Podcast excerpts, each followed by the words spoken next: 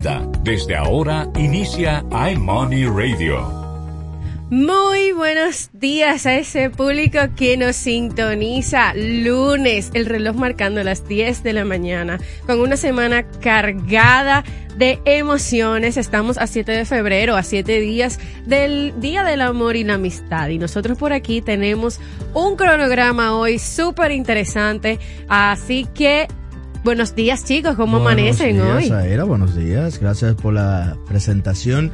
Y en el día de hoy en verdad traemos un programa muy interesante, hablaremos un poco de las declaraciones del presidente, también una discusión eh, interna para ver quiénes están de acuerdo y quiénes no. Nos pueden acompañar todos ustedes en, en esta conversación que se aproxima. Ya la, el preámbulo es que se va más fuego aquí. Porque Lizardi y yo estábamos tratando el tema allá afuera y solo faltó que una silla saliera volando. Entonces, hoy va a ser un programa muy interesante. También traeremos temas de tecnología, temas internacionales y nacionales. Así que sigan aquí con nosotros en este su programa. Y también nos acompaña en el día de hoy nuestro querido compañero y hermano Lizardi Escalante. Buenos días, Lizardi, ¿cómo estás? Buenos días, buenos días. Muy contento y, y, feliz de volvernos a reencontrar aquí en Aimoni Radio. Eh, no quiero dejar pasar la ocasión, como ya nos encontramos siete días del, del día del, del, día del amor y la amistad, para Ay, aquellos que todavía no han comprado sus regalos, que lo hagamos. ¿Hay, hay que comprar regalos, pues. Claro. No, no, métete en el discurso de que es un día comercial, que eso no es nada especial, que el, el San Valentín se tiene que... Atención, a mí me, atención. A mí, a mí me ha resultado, yo lo hago atención, el 15. At atención a, a, nuestra amiga por ahí. ¿Usted está escuchando? No, no eso, está, eso está hablado ya. Nosotros hablamos que para el 20, porque uno tiene que estar cobrado, uno por lo menos para poder eh, regalar. ¿me Yo lo hago el 15. Bueno, pero mientras tanto, recuerden, Platón lo dijo una vez: el amor es la alegría de los buenos, la maravilla de los sabios y el asombro de los dioses. Sigan en sintonía wow. aquí en iMoney Radio, síganos en redes sociales y vamos a una pausa. Dios mío. Ya volvemos, no cambies el dial. iMoney Radio. MQ Lámparas y Lámparas Quesada, especialistas en iluminación y decoración. Contamos con gran variedad de lámparas italianas y españolas, modernas y en alabastro, con los diseños más cuidados y especiales del mercado. Estamos ubicados en la Avenida Independencia 256 en Gascue, Avenida 27 de Febrero 265 en el Ensanche Piantini. En Santiago, calle Bartolomé Colón número 17, además de 22 tiendas móviles en los cuatro puntos cardinales del país con facilidades de pago. Para más información, llámanos al 809 687 20 2302 y 809-547-2614. MQ Lámparas y Lámparas Quesada, pioneros en la iluminación.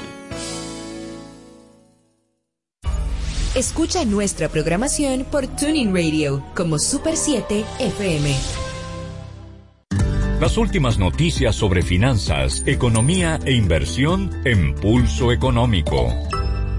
Estimados, y seguimos aquí ahora con las principales noticias del día. Y vamos a comenzar porque el presidente de la Asociación Dominicana de Constructores y Promotores de Vivienda, ACOPROVI, advirtió que los grandes retos que enfrenta el sector son tema de inflación, costos y las alzas que pueden experimentar las tasas de interés luego de que el Banco Central dispuso aumentos en su tasa de política monetaria. Jorge Montalvo recordó que el principal estímulo para que el sector tuviera un gran año como fue el 2021 fue el hecho de que el país tuviera tasas de interés más bajas en la historia, debido a las, debidas, a las medidas monetarias implementadas por dicha institución para hacerle frente al colapso de la economía en 2020 provocado por la pandemia del coronavirus. Sabemos muy bien que el tema de el sector construcción ha sentido unas gran, grandes altas, alzas en los precios conforme han pasado estos temas, estos tiempos de coronavirus. La verdad es que con, si bien es cierto que con estas alzas de la política monetaria, el tema de los préstamos hipotecarios se van a encarecer eh, en estos meses venideros, ¿saben? Y no sabemos en qué momento van a decrecer. Es Lo, un asunto importante porque uno de, las, de los planteamientos ha sido que todo ha sido en base a, a, los bajos financiamientos que ha dado el gobierno. Uh -huh. Y en parte es cierto, porque lo mismo que siempre hemos ido mencionando, de que un bajo financiamiento te, te incita a comprar más. O sea, yo voy a comprar una casa nueva, ese tipo de cosas. Sin embargo, también hay que ver un, un factor nuevo. Recordemos siempre que la República Dominicana es una sociedad joven. Eh, y estamos en un, pre, en un periodo donde los jóvenes, también dado en, muchos casos por la pandemia, están buscando salir de la casa de los padres. Eh, ya sea en grupo, porque se está viendo también una mecánica nueva en la República Dominicana, que es que amigos se vayan a mudar juntos, que antes no se veía eso. Eh, o también ya hay mucha gente que se están casando y ese tipo de cosas. Este planteamiento que les estoy presentando es dado a que también tenemos que entender la dinámica de, de los mercados, porque se está diciendo, se quiere venir a decir que en la República Dominicana se está generando una burbuja inmobiliaria, en donde muchos de los precios que se están viendo no son reales. Y eso en, según mi percepción y sin ningún, para ser sincero, solamente hablamos desde la experiencia, eh, no es cierto. ¿Por qué? Porque la República Dominicana sigue expandiéndose, la gente no se está endeudando para comprar dos y tres casas, sino para comprar una primera vivienda o para alquilar una primera vivienda, que sí hay gente que la están comprando para como inversión. Sin embargo, lo que se tiene que ver es si, que si los bancos están haciendo el trabajo de ver si la gente son eh, financieramente saludables para hacer este tipo de inversiones. Por lo cual entiendo yo que todavía falta mucho crecimiento en la parte de la construcción y que falta mucho para poder comenzar a hablar de, una especie de burbuja financiera relacionada con, con eso. Lo que pasa también que la presión que se está generando ahora mismo por esta misma nota de prensa acerca de las tasas de interés es porque también hay que entender que un aumento de la tasa de política monetaria amenaza el es una amenaza directa a la rentabilidad que tiene el sector construcción porque como para lo que se está haciendo es para frenar este tipo de consumo y la gente va a tener que analizar el costo de oportunidad real que ahora se va a convertir en tomar un préstamo hipotecario versus ahorrar o invertir el dinero en otras cosas. Sí, claramente. Entonces por ahí viene entonces la queja. A lo que también entiendo que con estas presiones va a ser una puede tender a que se regularicen un poco los precios que estamos viendo en el sector construcción porque no va a tener la misma demanda en los próximos meses. Sí, y es un asunto que exactamente como tú mencionas, Aira, también muchas, muchas veces estos sectores de construcción, en vez de buscar dinero, digamos, líquido, se endeudan también para generar los proyectos. Que esos proyectos pudieran venderse o no y generar otro tipo de problemas. Pero ahí vamos al mismo asunto. La idea está en controlar la inflación. Y uno de los puntos donde se ve la inflación, por más que uno que no lo crea, es la parte de la construcción, es una fuerte parte por un asunto de que primero la vivienda es uno de los principales valores que, se analizan al, ir analizando la inflación. Y todo el mundo generalmente no necesariamente tiene que construir una casa completa, pero dentro de tu casa tú tienes que arreglar algunas cosas. Y eso te genera eh, una presión sobre los precios de ese mismo utensilio. O sea, lo que quiero decir es que hay productos que tú los ves y tú piensas, que principalmente están asociados al consumo de a pie. Pero hay otros que aunque es una, un medio combinado. ¿Por qué? Porque, por ejemplo, esos, esos asuntos de la construcción van tanto de la mano con el área de la construcción como con tu casa. ¿Tú entiendes? Claro. Eso es así. Realmente es una situación donde yo, le, donde yo leía también consultaba que ellos exigían o pedían que se consideraran para temas de importación los valores de flete previo o digamos antes de la pandemia, ya que cuando tú haces, realizas una importación de materiales, tú puedes estar comprando los mismos 22 mil dólares, pero no es lo mismo tú tener un flete de 500 dólares o mil dólares, que era que, o, o mil dólares, que era lo que rondaba en ese momento la, el flete de importación de materiales, a tú tener que liquidar y te cobren y arancel por encima de los 20 mil dólares que es una de las situaciones también que se está dando en el sector, que está ocasionando también estas distorsiones de precio.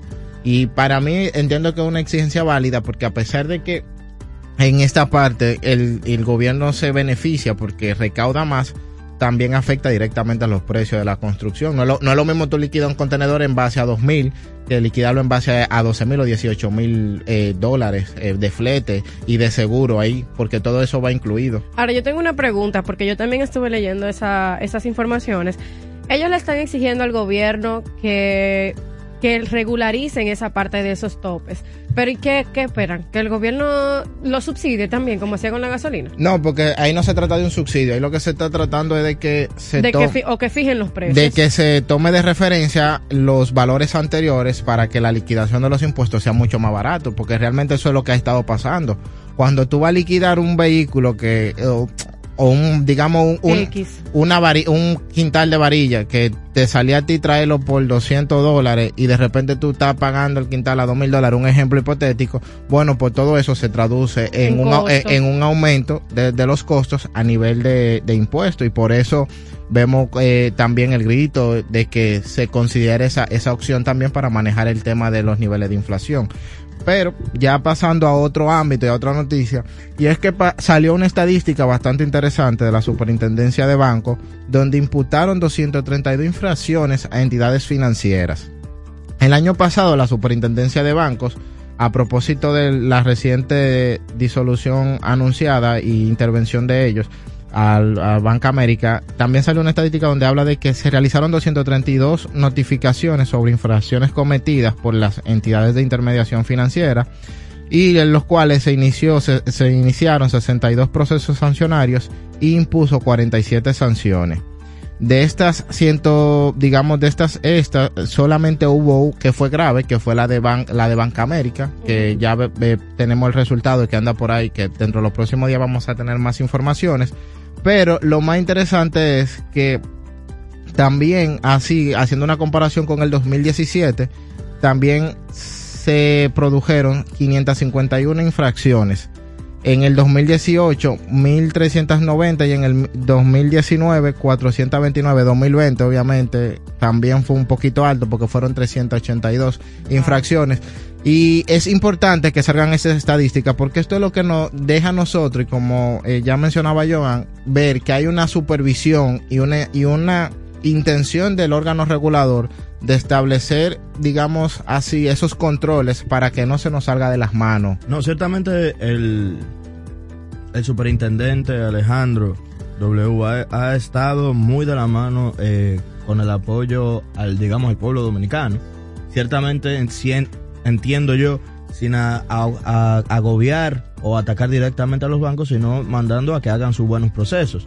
Porque la, la idea de la superintendencia de bancos es simplemente que los bancos mantengan una salud, digamos, financiera estable. Es como que tú tengas a, a tu abuelito y tú lo quieras mandar al médico. Tú lo que tienes que estar atento a que él esté yendo al médico, dándole seguimiento a la revisión y a la medicina que se tiene que tomar. Es básicamente ese, la, una o una de las fuerzas que tiene o de las obligaciones que tiene la superintendencia de bancos. Que entendemos que con todo esto eh, ellos están haciendo su trabajo. Y también hay que hacer otro llamado eh, a la población en general, que es que nosotros nos quejamos mucho de, de tal vez de un maltrato, de un mal uso de, las plataformas financieras.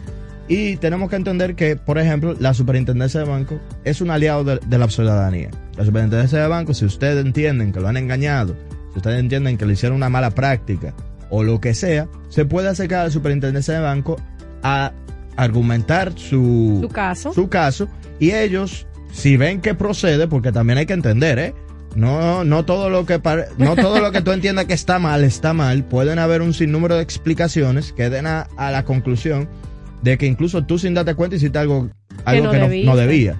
Sin embargo, sí incentivamos a que vayan a la superintendencia de banco a presentar el caso porque es importante. Mantener regulado la parte financiera es, es de extrema importancia, no solamente para nosotros como us- usuarios de estas plataformas y como beneficiarios de estas plataformas, sino también para la economía nacional. Si no, aquellos que conocen de historia económica y financiera, remontémonos al 2008, aquí remontémonos al 2003, el 2001, El 2000.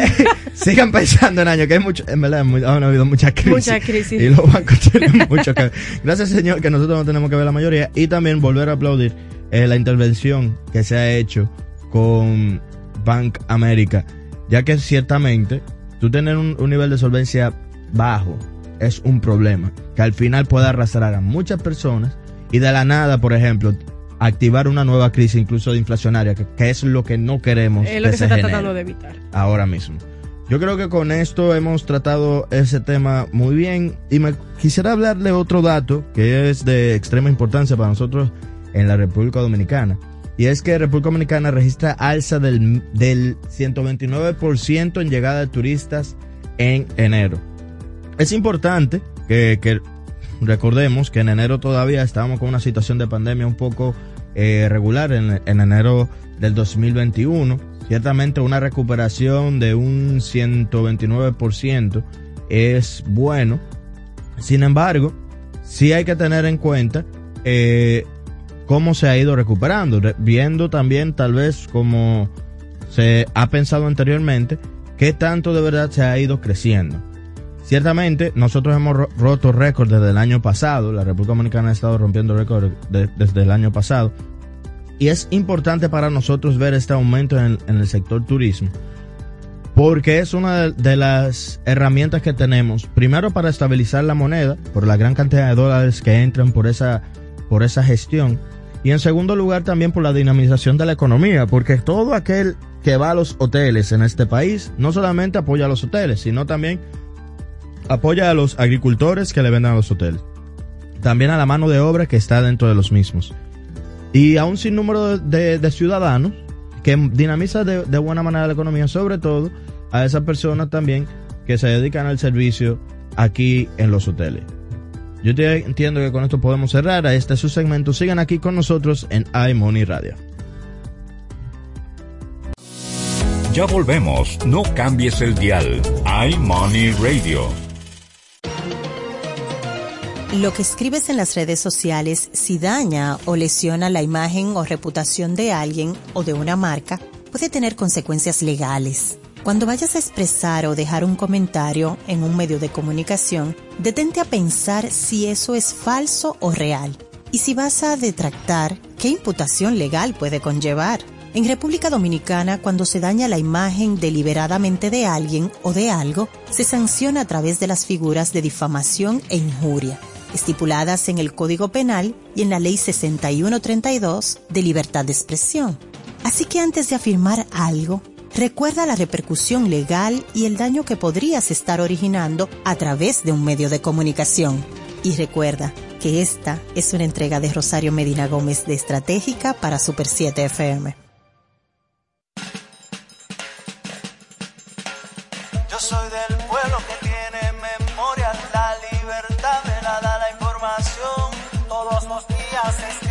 Historia, por eso al mediodía yo escucho la cuestión. Acompaña a Patricia Solano y Diana Lora en La Cuestión, de lunes a viernes de 1 a 2 de la tarde por la Super 7. No te quedes sin saber cuál es la cuestión. Escucho la cuestión.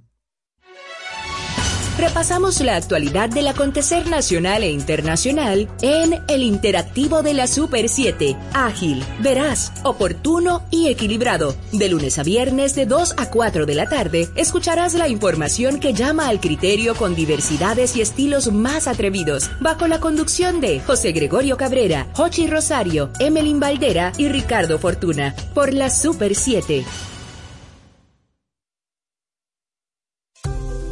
¿Quieres importar o exportar algún producto? Alfridomsa, empresa líder en la industria frigorífica con un servicio de calidad y política de control bajo los estándares internacionales en nuestros almacenamientos, almacenes generales, almacén fiscal, frigorífico, programas de pignoración y transporte de mercancías con aliados estratégicos en Europa, Estados Unidos y cualquier parte del mundo. Alfridomsa, seguridad, rapidez, tecnología y eficiencia. Contáctanos al 809-549-1003 y síguenos en nuestras redes sociales como arroba alfridomsa. Alfridomsa, líder en la industria frigorífica.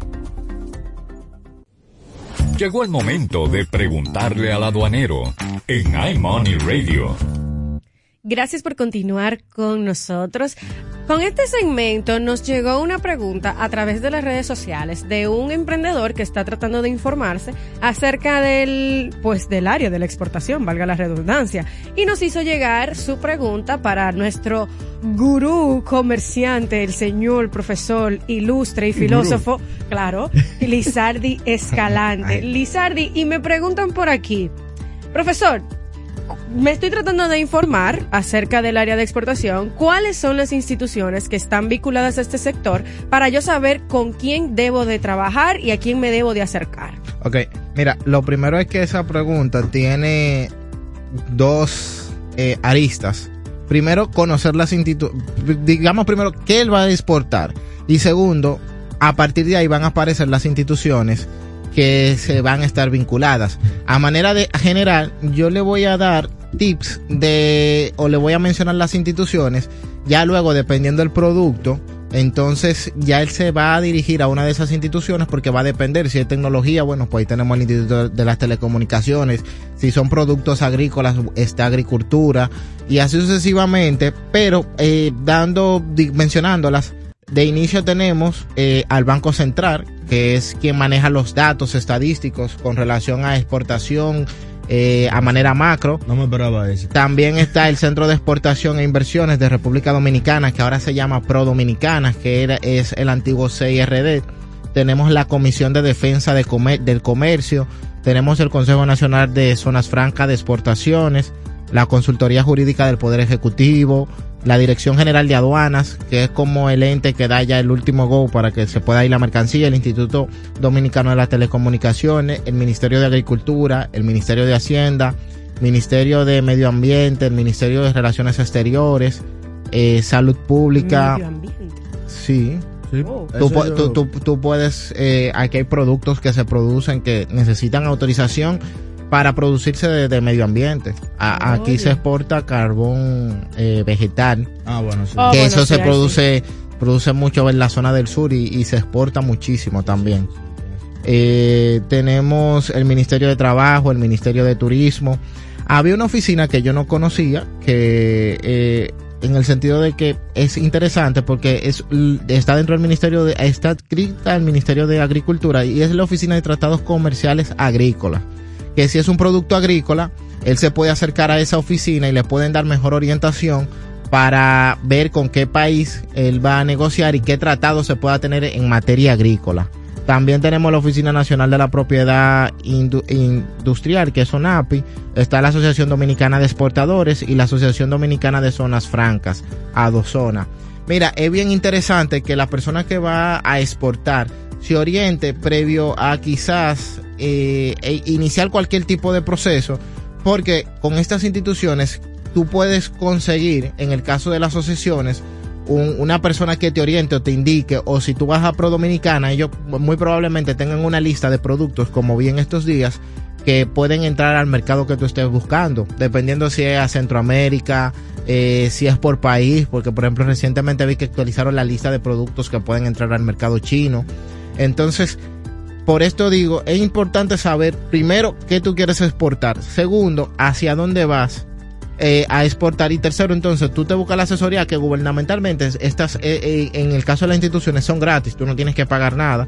Y es una forma de tú comenzar. Ya posteriormente si tú tienes que tener un equipo de personas que o de que conozcan en la materia y te puedan dar mejor asesoramiento ya para el tema de los fletes, manejar el tema de los intercom, eh, o los términos de comercio, que todo esto tú lo consigues a través de internet, pero acercándote a Pro Dominicana también ellos tienen un una, una ventanilla que te orienta y te deja saber cómo tú vas a exportar o qué tú necesitas para exportar.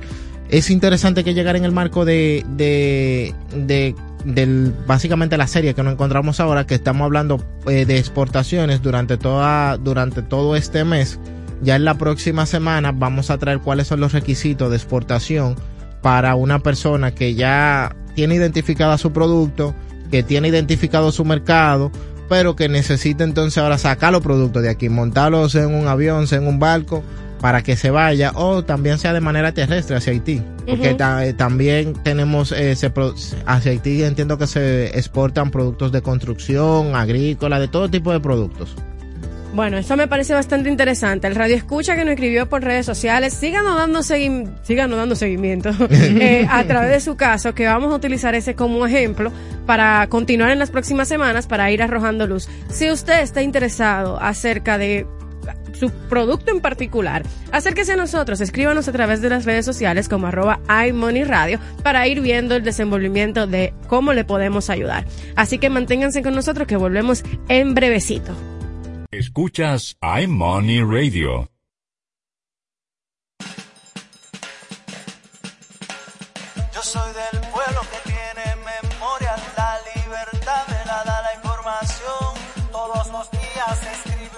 Por eso al mediodía yo escucho la cuestión. Acompaña a Patricia Solano y Diana Lora en La Cuestión, de lunes a viernes de 1 a 2 de la tarde por la Super 7. No te quedes sin saber cuál es la cuestión. Escucho la cuestión. La tendencia al alza de los contagios continúa en aumento. Ayúdanos a detener la propagación. Vacúnate. Un mensaje de Parque del Prado. El plástico constituye el 10% de todos los residuos que generan los humanos y solo un 50% del producto sintético es de un solo uso o desechable. ¿Deseas un planeta o un mundo de plástico? Toma acción. Sé parte del cambio, no del problema. Super 7. Información directa al servicio del país. Desigualdades de género alimentadas por una cultura de violación son esencialmente una cuestión de desequilibrio de poder. Es hora de desafiar los estereotipos de género e ideales violentos. Alcemos nuestras voces para poner fin a la violencia. Ni una menos. Super 7. Información directa al servicio del país. Desde ahora, punto sobre la I en iMoney Radio. En este segmento, en el día de hoy, trataremos un tema de suma importancia. Y es que el presidente ha dicho, desde en estos días, que si yo tuviera un Petrocaribe, los combustibles estarían más baratos. El mandatario, eh, Luis Abinader, expresó, si yo tuviera un Petrocaribe, los combustibles estarían más baratos, dando a conocer que, bueno, primero tal vez muchos de ustedes no sepan lo que es el Petrocaribe o qué ha sucedido con, con esto y por qué él lo menciona.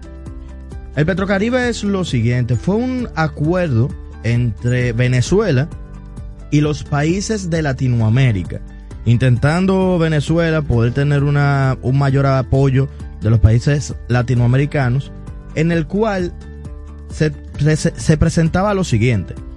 Nosotros como países latinoamericanos íbamos a ser primero los primeros que recibirían los precios de Venezuela. Quiere decir que nosotros no tuviéramos, no íbamos a tener ningún tipo de intermediario con esta nación, permitiéndonos así poder tener, digamos, un precio de cierto modo preferencial frente a los otros mercados. ¿Qué sucede? Petrocaribe se activaba eh, de una vez luego de una línea de precios que era 50 dólares. ¿Qué quiere decir esto? Si los combustibles estaban por encima de los 50 dólares, la República Dominicana y toda Latinoamérica podía asumir o activar Petrocaribe para con esto pagar solamente el 60% del monto.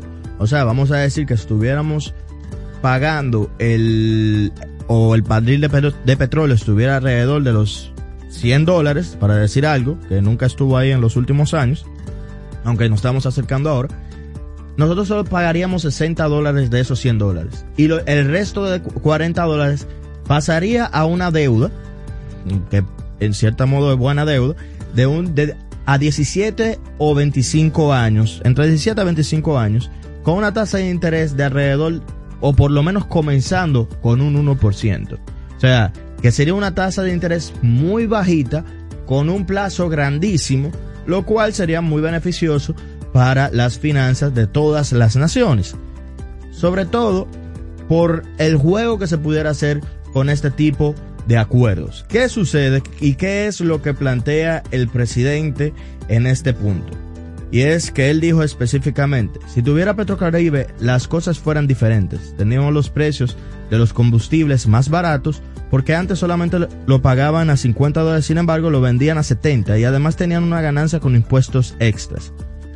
De, de este punto en específico, claramente, como ya lo había mencionado, al gobierno poder pagar una parte eh, financiada, una buena parte, porque el 40% una parte considerable financiada, financiada no tuviera que salir de sus, digamos, de sus ahorros para poder financiarlo, por lo cual sin ningún problema pudiera bajar los valores o el precio del petróleo que existe actualmente.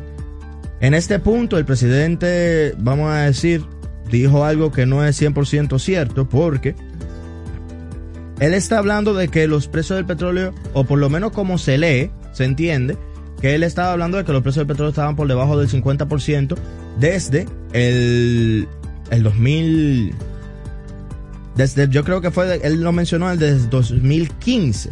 Sin embargo, exacto, desde el 2015 hasta el 2020. Sin embargo, eso no es real, porque, por ejemplo, si uno se va al, a los precios que está, se estaban manejando en, en el tiempo, normalmente, por ejemplo, para el 2018 los precios iban alrededor de 50 a 60, 50 a 65, por lo cual tú podías ahí sí activar el Petrocaribe. El Petrocaribe. ¿Qué pasa? También, que hay que entender. La República Dominicana sale del Petrocaribe. Uno pudiera decir por qué salimos de eso, por qué entonces no lo usamos ahora, qué pasó con, con, con eso. Bueno, lo que sucede es, primero, que Venezuela comienza a ver que esto no le está beneficiando, no le está generando ningún beneficio. Además de eso, la República Dominicana ve una oportunidad.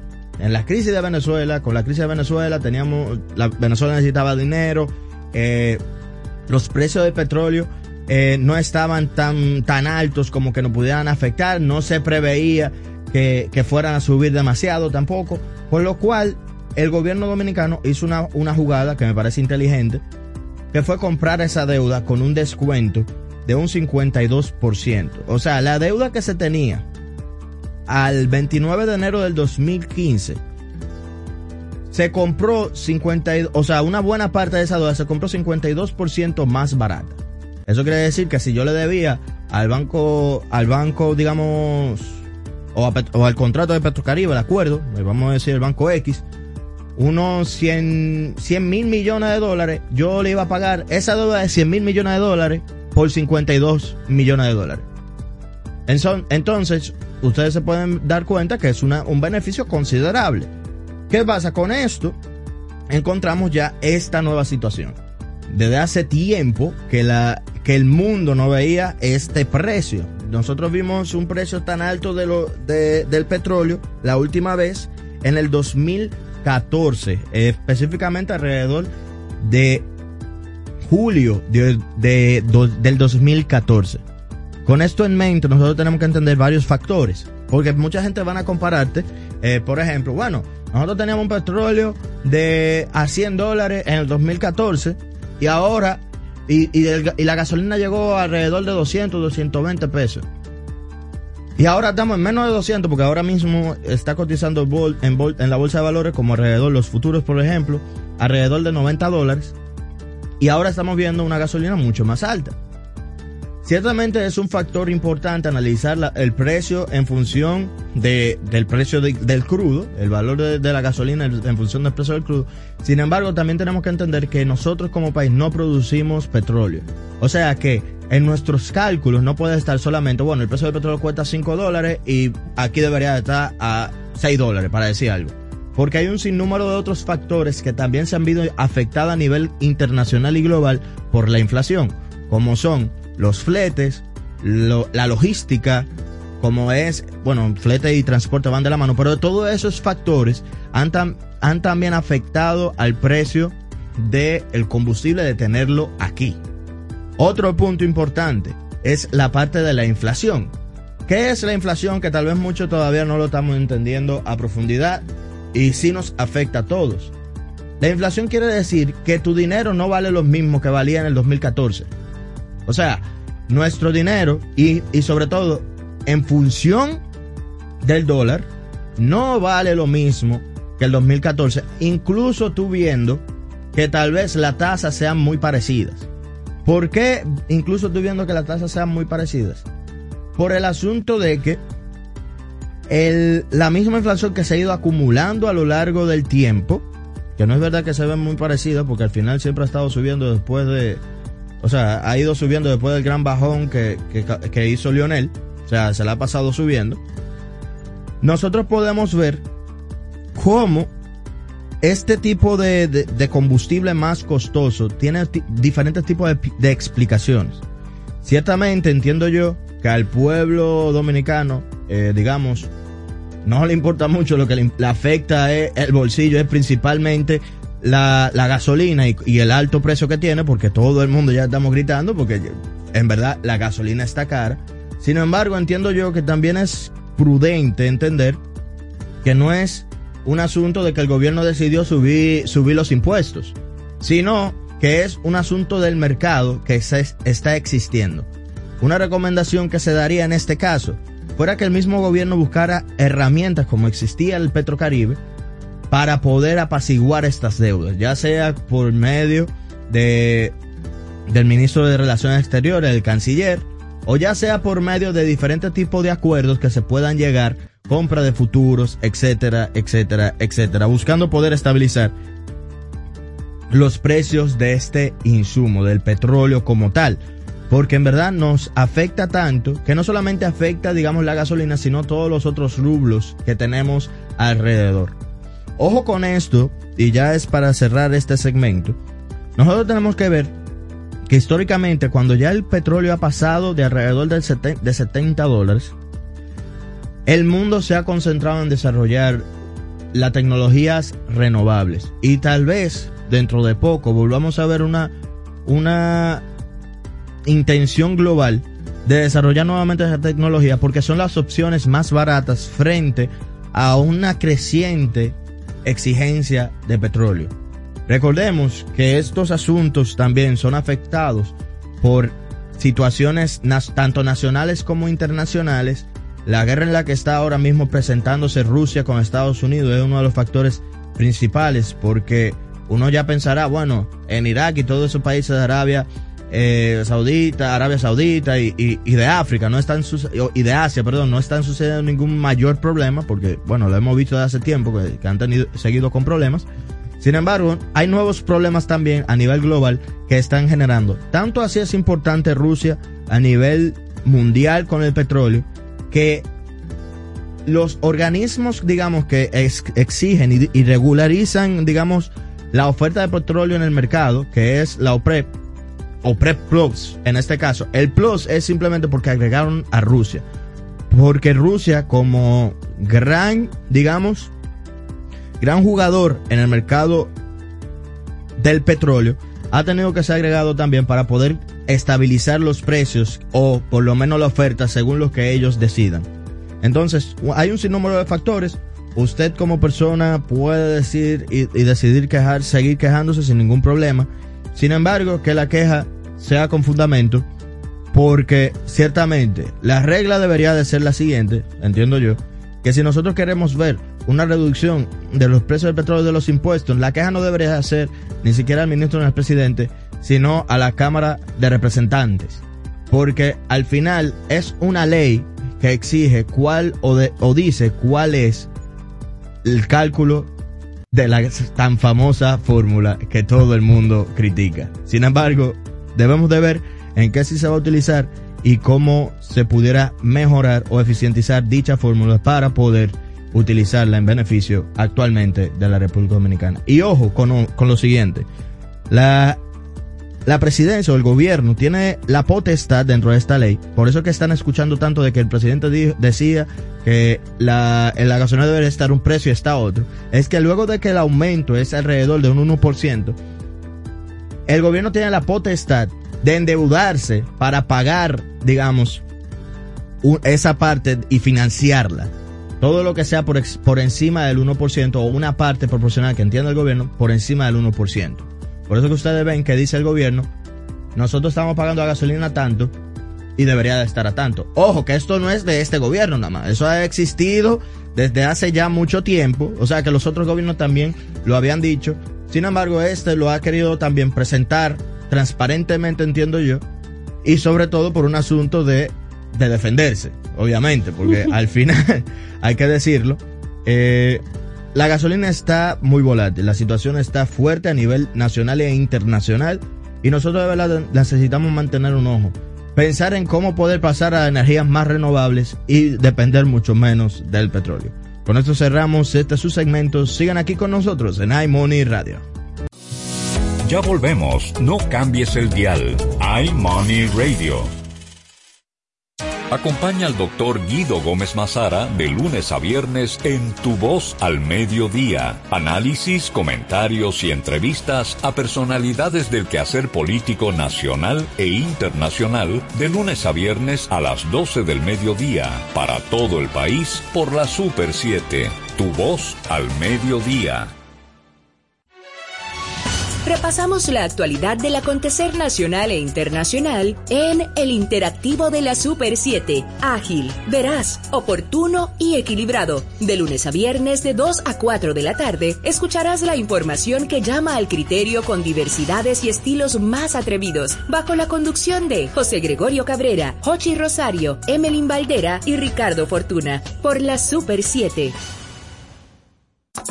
Disfruta de nuestro merengue, sus historias, arreglos musicales y sus intérpretes cada domingo de 11 de la mañana a 12 del mediodía en Por la Ruta del Merengue con Américo Mejía, coleccionista e investigador del merengue. Domingos desde las 11 de la mañana por la Super 7.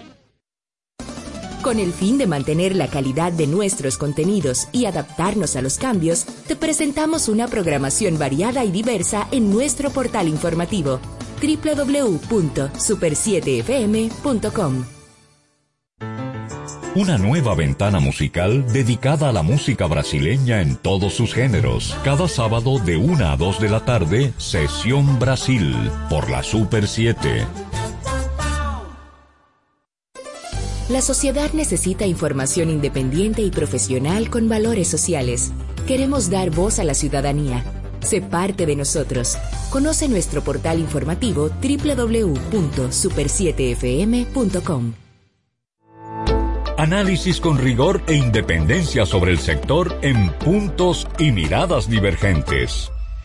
A propósito del tema que estábamos escuchando explicar magistralmente a Joan aquí, eh, que tiene que ver con el tema de los combustibles, bueno, pues entonces surgieron varias preguntas en las redes sociales y nosotros, ¿cómo no no complacer a nuestros radio oyentes? Tengo dudas si fueron de las redes o, o, del panel. Hay una, hay una mezcla.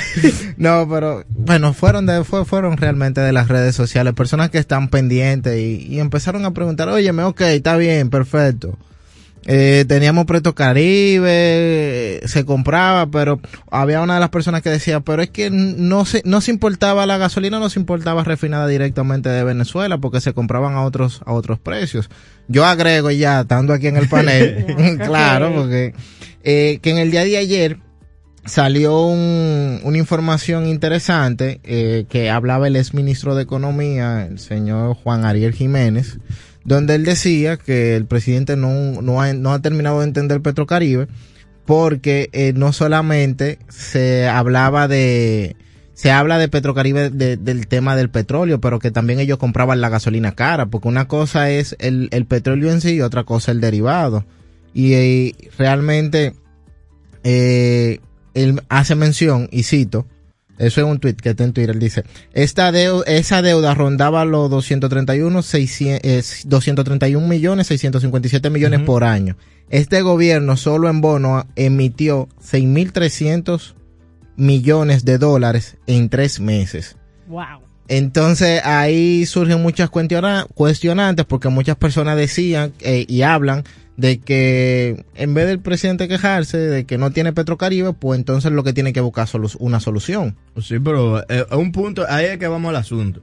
Uno de los puntos que se tiene que hacer definitivamente buscar una solución, pero hay dos opciones. Una solución la más rápida para que la gente también lo tumbe de allá arriba sería soltar, dejar de endeudarse y pasarle todo lo que se tiene que pasar al pueblo dominicano. Y eso sería que de la noche a la mañana, en la, en la semana que viene, no tiene que subir el en esta misma semana, ya el viernes. El viernes. no debería de subir a 20, 20 pesos en cada uno de los combustibles. ¿Qué tú crees de eso? ¿Tú estás de acuerdo? Mira, yo te voy a decir. Terminan en la Plaza de la Bandera. En la Plaza de la. Bandera, dentro de- de- del, Del palacio. palacio. No, pero- no, y, y cuando tú recoges opiniones, porque en el día de ayer yo escuchaba a una persona que no sé si pudiéramos un- en un momento traerla aquí al panel, que es experto en, en estos temas de manejo de, inge- de, de- de combustible y todo, el ingeniero Ramón Alburquerque, donde hablaba de que el gobierno debe sentarse finalmente y revisar la ley de hidrocarburos, porque se nombró, De se, se nombró, yo, yo soy, yo se soy un nombró una-. ¿Tú viste que dije todo eso? se nombró una se nombró una comisión y hace ya casi un año y la comisión no ha dicho ni esta boca mía entonces también eh, los los tuiteros empezaron a, a buscar y a rebuscar cuando dos cuatro años atrás y cinco años el presidente decía que había que revisar la ley de hidrocarburos que si se aplicara de corre si la ley actual se aplicara correctamente pues los hidrocarburos bajarían un 10% el precio pero no lo estamos viendo. Bueno, pero- Realmente tenemos una tendencia desde que, si tomamos las estadísticas desde que subió el gobierno, que viene subiendo. Bueno, porque viene subiendo la gasolina. ¿Y qué es lo que tú esperabas? Porque es lo que le estamos diciendo. Lo que él estaba diciendo era tal vez una estadística relacionada con lo que él, él mencionó en su discurso, que es que el asunto está de que si yo recibo la gasolina más barata, yo debería de cobrarla más barata. No a un precio, digamos, de 70 dólares y moverlo por ahí arriba. Acuérdate que cuando se habla del precio, cuando, porque él confundió dos cosas. Él habló primero de, de que se compraba 50 el barril de petróleo y se transfería a 70. Aquí nadie consume petróleo. Sí, pero que... Aquí nadie consume En verdad, petróleo. sí, recuérdate que una parte, ahora que, que tú lo mencionas, recuerda que hay una parte que se refinaba aquí, en la refinería. Muy La poca, la refinería está que yo creo que hay que cerrarla. Yo estoy de acuerdo, yo estoy de acuerdo. Esa refinería lo que más está haciendo es subiendo los precios del petróleo, si tú sub- digo los precios de, los- de los derivados.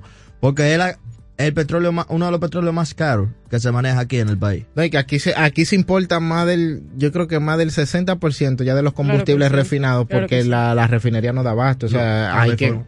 hay que trabajar fuertemente en eso. Pero ahí vamos a un punto también que se tiene que mencionar en este país, que todo el mundo habla de que sube el precio. Y es que aquí se importa toda la gasolina que se usa. Aquí nadie produce gasolina, ¿eh? Ni petróleo. bueno, Tú ves, es que la gente, cuando tú le vas desmontando... Ahí es que está realmente el detalle. Porque si no- Ahí es que está el ¿tú sabes detalle. dónde está el Y detalle? nosotros ¿Tú sabes dónde está el países, hasta países que producen petróleo con precios de petróleo grandísimos, altísimos. No, pero ahí también yo entiendo que eso fue un exceso en esta en este fin de semana y querés jugar Fueron con la cuatro pesos. que, que no, no por el, el aumento, no, no por el aumento, sino querés jugar con la inteligencia del pueblo del pueblo dominicano. El ¿En tú, qué sentido? El tú utilizar comparaciones de precio de combustible de países que su economía o su PIB es cuatro o cinco veces mayor a República Dominicana y venirle a decir, ah, no, ustedes, por encima de ustedes, ustedes no lo están, nosotros no lo estamos pagando tan caro, porque mira cómo se paga en Canadá, cómo se paga en Hong Kong, cómo se paga en, Singap- en Singapur. o sea, eso también es un exceso, porque se está jugando con la inteligencia cuando... Pero aquí Sí, hacen no esa comparación a cada rato. No, es que si, ya, mira, si... Cuando aquí se habla Eso de es- sistema de salud. Eso es manejo. Cuando aquí se habla de político, sistema de salud, no, eso nunca- es politiquería barata. Cuando porque- aquí se habla de pero sistema de- espérate, pero déjame, pero terminar- déjame déjame decirte terminar mi planteamiento. Yo soy el referee. Ok. Deja que él termine. Déjame terminar mi planteamiento. Digo que es un exceso de- del gobierno querer utilizar eso para justificar las alzas del viernes pasado. ¿Por qué? Porque vámonos, vamos, vamos a tomar Canadá, que él está más cerca. Un salario mínimo promedio ronda es, se acerca a un salario mínimo promedio en Panamá. No. Nada que ver. O sea, el ciudadano dominicano tiene ciertas necesidades cubiertas que se puede del lujo de decir, ah, no, está bien, porque como estamos, estamos cerquita de Canadá, que fue el, el que más cerca vi, podemos pagarlo a ese precio. Y voy a invitar a las personas que se unan al debate llamando al 809-565-1077. O sea, están jugando con la inteligencia de nosotros. No, porque no Lo jugando con la lo inteligencia puede- de la lo pueden justificar. Vamos a hablar de varias cosas. No, no, espérate. Déjame yo hacer mi intervención. Cuando ustedes, cuando todos nosotros estudiamos economía, lo primero que nos enseñaron es que hay que comparar manzana con manzana y peras con peras. Yo creo en no eso. No pueden comparar con Canadá. Yo creo en eso. No, Ey, no yo creo en eso. Entonces, ¿cómo tú defiendes ese No, es que yo no estoy defendiendo es eso. Lo que yo estoy atacando es que aquí siempre se quiere, se quiere eh, vamos a decir, poner de referencia con otro país, Estados Unidos, que todos los otros países, y ahora está mal por tú referenciarlo con ellos mismos. Es que no. Yo, yo digo que está mal manzana desde con siempre. manzana y pera con pera. Tenemos, Tenemos una una llamada, llamada. por aquí. Buenos Sí, días. Buenos días. Buenos días. Sí, muy buen día, Juan de Villa Duarte. Hola, Hola, Juan. Juan. Eh, caballero que está queriendo eh, hablar de la comparación Canadá y el precio del combustible, parece que tú no has visto la noticia que en Canadá ahora mismo es el tema de campaña política, el aumento de los precios de los que ellos están quejándose por mapa y ve que tú quieres también se están quejando. Eso, O sea, que una queja. Mundial. se, se, se Se co- cayó. se cayó. Muchas gracias, Juan, por su participación. Es que una queja mundial. Aquí el mundo entero tiene problemas. Ok, ok. Si, to- si es una queja general y estamos todos. Los precios de petróleo están caros para todo el mundo. ¿Qué están haciendo los gobiernos de las primeras economías? Entiendo que son parte de sus ingresos directos porque los países, las grandes economías no- usualmente son parte de lo que son productores de petróleo. Pero el hecho de que tengamos todo este grupo de países, naciones, al, con el grito al cielo, con el tema de los hidrocarburos, tiene que llevar a colación Escúchame, una... Zaira, tenemos otra llamada. Buenos días. Buenos días. Buenos días, buenos días. Saludos, Juan de Puerto Plata. Sí, buenas. Se está cortando. Y si baja el volumen de su radio, mejor. Ok, ok. Ok. Mira, yo no estoy de acuerdo con el joven que dijo de volver a otra vez a Petrocaribe, porque eso puede ser peligroso para el país, tener una deuda, tú sabes, con un gobierno así como Venezuela de nuevo. Gracias. De esa volatilidad. ¿Otra cosa? Es que en la oposición le dijeron otra cosa. No, eso que están diciendo ahora debieron dec- decirlo en la oposición. ¿Qué? Y además los hidrocarburos, Ramón que lo ha dicho, que tienen impuestos que no han sido impuestos por ley, sino por, por administrativo. Muchas gracias por su por su aporte. Continúo con mi idea. Entonces, si hay una queja en general, vamos a tratar de ver cierto tipo de soluciones en materia de gobiernos en general. El, el que llamó ahora, el señor que llamó ahora, tiene un punto interesante. Y cuando también se mencionaba el hecho de que hay que revisar la ley de los hidrocarburos y revisar todas esas partes que tal vez no estén tan esclarecidas para nosotros ver realmente cuál sería la forma más efectiva de nosotros manejar estos precios. Y si la fórmula o la ley o la parte administrativa si ya está obsoleta y es momento de pues revisarla y reformarla porque la verdad es que está fuerte. Hay que decir también un asunto respecto a los impuestos administrativos que sí existen, es cierta esa parte, pero hay que ver en qué momento se ejecutan. ¿Por qué? Porque también tenemos que entender lo siguiente. Como estamos generando una deuda por esos precios, por estar subsidiando los precios del petróleo, también asimismo se tiene que pagar esa deuda. Y la idea está en que primero se quede en cero a final de año, eso está por ley incluso, primero que esa deuda queda cero a final de año, y esa deuda se puede pagar como es simplemente con un, digamos, unos impuestos extra administrativos a los precios de los combustibles. Insisto, eso no solo lo hacía este gobierno, sino que también lo hacía el gobierno pasado. No lo ha podido hacer este porque solo ha ido subiendo, pero de que comienza a bajar vamos a ver también que no va a bajar tan rápido como anteriormente. Esa es la pregunta, o sea, ¿cuándo baja? Va- También tenemos que... Ah, tenemos la llamada. Saludos. Buenos días. buenas tardes. buenos Buenas días. tardes. Buenos días. Me llamé para referirme al, a la protesta eh, por los precios o la salsa de los precios de, de los combustibles. Sí. Y hay que entender algo. Ningún gobierno eh, local controla los precios internacionales de la gasolina, el gasoil, gas natural y demás. Esa fórmula es eh, las variables que tiene son los precios internacionales de los combustibles, tiene la tasa de cambio, tiene los impuestos, o sea que no hay manera de culpar al gobierno eh, por, la, por la tasa de algo que está ocurriendo mundialmente. Lo que tenemos nosotros que hacer es racionalizar nuestro consumo de combustible. Si yo tengo una jipeta de 8 cilindros, me pongo, busco un carrito más pequeño para poder ahor- ahorrar energía para mi bolsillo y para el país. Y no echarle la culpa al gobierno de algo que está ocurriendo mundialmente. Es mi opinión. Muchas gracias por su opinión. Hay que decir algo que me, me gustó su opinión en el sentido de que ciertamente hay que buscar soluciones a, a la realidad de uno. Pero claro. Mira, yo no, yo entiendo que nosotros tenemos que pasar un proceso primero para poder hacer el cambio, porque yo no pienso en que mañana cualquiera pueda decir vamos a comprar un carro nuevo. Claro. También- No es tan sencillo. Mira, yo buscando aquí eh, y, y ahí voy a voy a entrar. El profesor con un- una calculadora abierta. Sí. Mira, yo entré a los avisos de los precios de los combustibles Y para, solamente voy a tomar de referencia a la gasolina premium. Tenemos 96 pesos que se están pagando de impuestos. Pero. ¿Vas a sacar una fórmula tú también? No, yo no voy a sacar, yo no voy a sacar fórmula. Yo te voy a decir, según el anuncio que hizo el Ministerio de Industria y Comercio, el ajuste que ellos hicieron por la resolución que le permitía fueron de 3 pesos. Que si tú le sumas esos 3.20, realmente el aumento fue de, debió ser de 7, no de 20 y pico, porque entonces aquí yo no puedo ver de dónde ellos sacaron los 20 y pico de pesos que dicen que debió aumentar. Yo te lo voy a explicar ahora, pero vamos a coger una llamada antes de eso. Buenos días. Buen día. Buenos días. Buenos y santos días. Buenos días. El problema, básicamente, es que eso de los combustibles es una especie de caja chica para los gobiernos, pero a uno más que otro. Ahora, yo no me explico, ¿por qué no me dan la bendita fórmula de hito? es ahí que yo quiero que... que porque yo, yo tengo la fórmula de la Coca-Cola, eh, pero no tengo la de hito.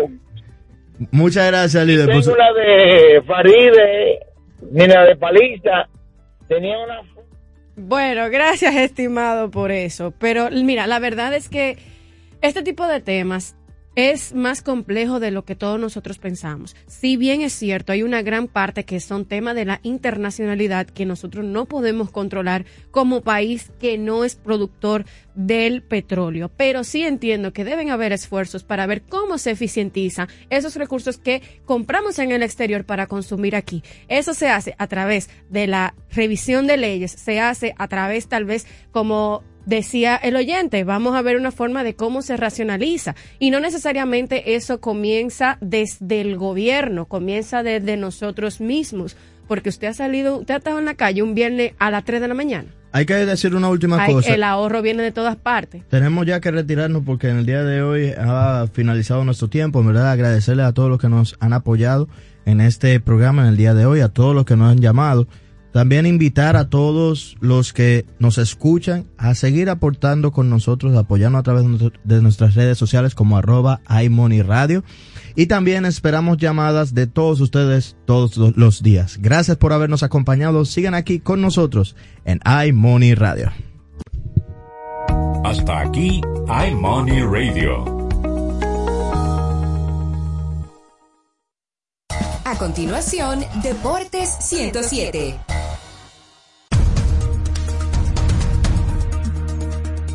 El Reino Unido e Irlanda aspiran a la Eurocopa de 2028. Y ahora las noticias del portal super7fm.com. Damos inicio a las deportivas desde Londres.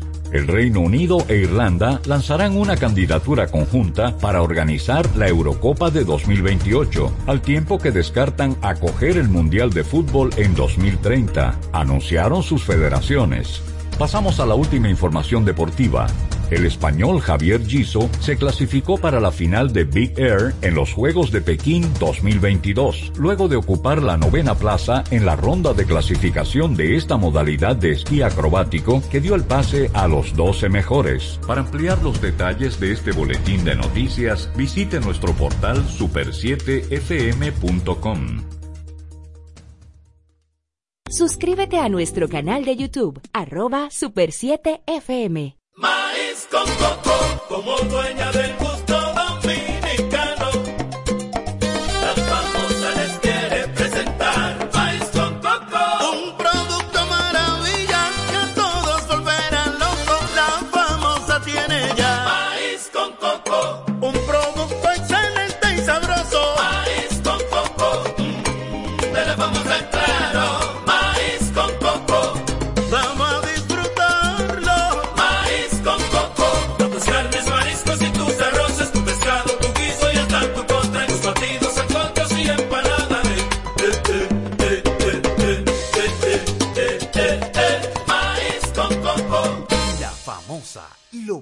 natural.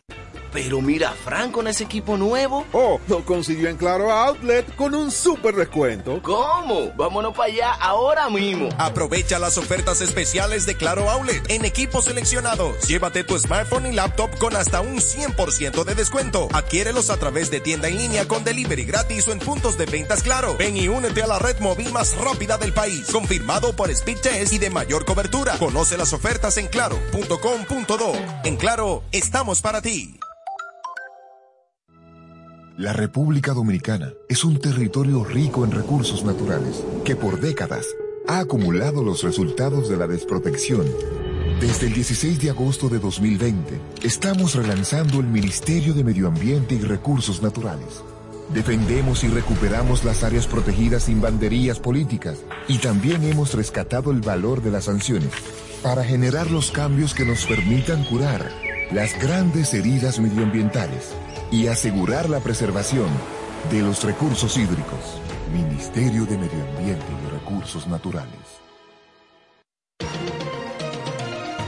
Siempre que te entrevisten para una posición laboral, te evaluarán la comunicación personal, motivo por el cual debes poner atención a escuchar atentamente antes de contestar, ser breve y preciso respondiendo y cuidar la dicción sobre todo el lenguaje empleado. La comunicación es la carta de presentación. Y recuerda que esta es una entrega de Rosario Medina Gómez de Estratégica para Super 7 FM. Super 7 FM, HISC, Santo Domingo, República Dominicana. Narración en estado puro. Un encuentro para todo amante del deporte, aderezado con los análisis y comentarios de Melvin José Bejarán, Víctor Báez, Alex Luna y Aquiles Ramírez. Los batazos, las atrapadas, los puntos de partida, los touchdown, las vueltas rápidas, goles, noqueadas y mucho más. Desde ahora, inicia la cita de la Radio Nacional en directo con Deportes 107 por la Super 7. Saludos amigos, muy buenos días, bienvenidos una vez más a Deportes 107 por la Super 7 FM. España boba del béisbol. Yes. Bueno, no tanto, porque aquí en la Lidom se hizo un cambio en el fin de semana entre Toros y Licey. Hay unos temitas también que tenemos que comentar de béisbol dominicano. Y el de grandes ligas también. Explicar primero qué es lo que pasa, qué es lo que hay en la actualidad y ya en los próximos días analizaremos un poquito más profundo de qué es lo que pasa en el mejor béisbol del mundo. Ustedes saben lo que está caliente de verdad, la fecha límite de cambios de la NBA. Es el día 10, pero ya los Clippers y Portland hicieron un cambio en el fin de semana. Ayer hicieron otro los Cleveland Cavaliers y los Indiana Pacers. Hay unos rumores interesantísimos, sobre todo los que tienen que ver con James Harden. De eso vamos a hablar. Vamos a hablar de fútbol también y lo que surge aquí en Deporte 107. Invitándoles a unirse a la conversación al 809-565-1077. Bienvenidos, ¿todo bien? Todo bien, muchachos. Saludos a la audiencia que día tras día nos acompaña. Feliz lunes, arrancando la semana con muchísima energía. El primer lunes de la España boba del béisbol. Pero yo creo que los fanáticos del Licey tienen que estar muy contentos porque, a diferencia del año pasado, donde hubo pocos movimientos, ya en cuestión de días, de horas, entre uno y otro, pues el Licey hizo dos movimientos, agregando un par de piezas al equipo de, la capital, el equipo del lado izquierdo del estadio Quisqueya. Pues eso y más estaremos analizando con ustedes aquí en Deporte 107. Recuerden el 809-565-1077 para sus preguntas y comentarios. Y saludamos entonces al señor Alex Luna. Bien, buenos días muchachos, saludos al público de Deporte 107, un grato placer estar una vez más con ustedes, agradecidos de Dios de poder eh, permitirnos estar en esta tribuna y de ustedes por el favor de su sintonía. Como Melvin destacaba al principio de su introducción, una España boba, pero yo entiendo que independientemente de que no habrá actividades de béisbol propias de béisbol, tendremos muchas informaciones en los próximos días, porque las grandes ligas... Eh, entre comillas, está en medio de una negociación. Digo entre comillas porque no hay tal negociación, pero debe haberla en, lo, en, los próximos días. La pelota invernal va a dejar mucho de qué hablar y la NBA esta semana se va a poner más buena de lo que está porque es que el jueves es la fecha límite de cambios y podría haber múltiples movimientos de impactos en la liga. Todo eso y mucho más, usted lo puede comentar en el 809-565-1077. Y con las grandes ligas, prepárense porque ese conflicto se puede extender. Lo que ha trascendido es que los dueños se van a reunir esta semana. Oigan eso, los dueños. Porque los jugadores no quisieron un mediador en este conflicto. Y vamos a ver qué pasa. Si no hay grandes ligas, va a haber ligas menores y va a haber eh, liga independiente. Esas serán las opciones de béisbol. Y México, y México. Se resuelva así la pelota mexicana también. O sea que no- si, si hay un retraso por la razón que sea, es posible que haya muchos de los agentes libres de grandes ligas jugando en México, por ejemplo, por, por, por mencionar un Es posible, pero- es lo que firman. Yo no de creo que eso nivel, pase. ¿eh? Lo de bajo nivel, los estelares. No, no, lo que estoy en agentes libres. Claro, un estelar no lo hará, pero un tipo que necesite su dinerito y que quiera estar en forma para cuando arranque la temporada. Pero yo creo que al final, aunque con retrasos, porque definitivamente habrá retrasos, yo creo que vamos a tener eh, grandes ligas. Quizás recortadas, pero vamos a tener grandes ligas. ¿Te imaginas de que Freddy Freeman con los pericos de Puebla en lo que se resuelve el problema? No, viejo, ¿qué pasa? No, Esos él firmaría, ¿tú sabes con quién. No. firmaría él? Con Moncloa, porque tienen ahí un estadio en Estados Unidos, ahí en Texas, ahí pan cerquita. Ahí. Y que Carlos Correa, yo voy para los zaraperos de Saltillo en lo que se resuelve esta situación. ¿Qué pasa, mi hermano? Ay, pelotero de, de- Tienen ahí un estadio No. en Estados Unidos, ahí en Texas, ahí pan cerquita. Ahí. y que Carlos Correa, yo voy para los zaraperos de Saltillo en lo que se resuelve esta situación. ¿Qué pasa, mi hermano? Ay, pelotero de, de- cerquita. Ahí. y que Carlos Correa, yo voy para los zaraperos de Saltillo en lo que se resuelve esta situación. ¿Qué pasa, mi hermano? Ay, mío. pelotero de, de Saltillo en lo que se resuelve esta situación. ¿Qué pasa, mi hermano? Ay, Dios pelotero de, de- ¿Qué pasa, mi hermano? Ay, Dios pelotero de, de- que pelotero de, de- qué difícil